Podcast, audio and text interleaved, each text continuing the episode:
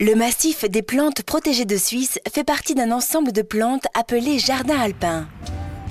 Le jardin alpin constitue la partie la plus ancienne et l'une des plus riches en espèces, il y en a 3000, du jardin botanique. Dans ce secteur, d'une superficie d'un hectare, les plantes sont présentées selon leur provenance géographique ou par thème. Situé dans la partie nord-est du jardin alpin, le massif des plantes protégées de Suisse est apprécié du public, des connaisseurs et des enseignants. Certains visiteurs sont étonnés sur la présence de plantes qui peuvent sembler communes comme les gentianes. Les notions de protection et de rareté sont en effet subjectives car elles sont liées à un territoire donné. Une plante rare peut par endroits être très abondante, elle sera néanmoins placée sous protection car cette abondance est très localisée.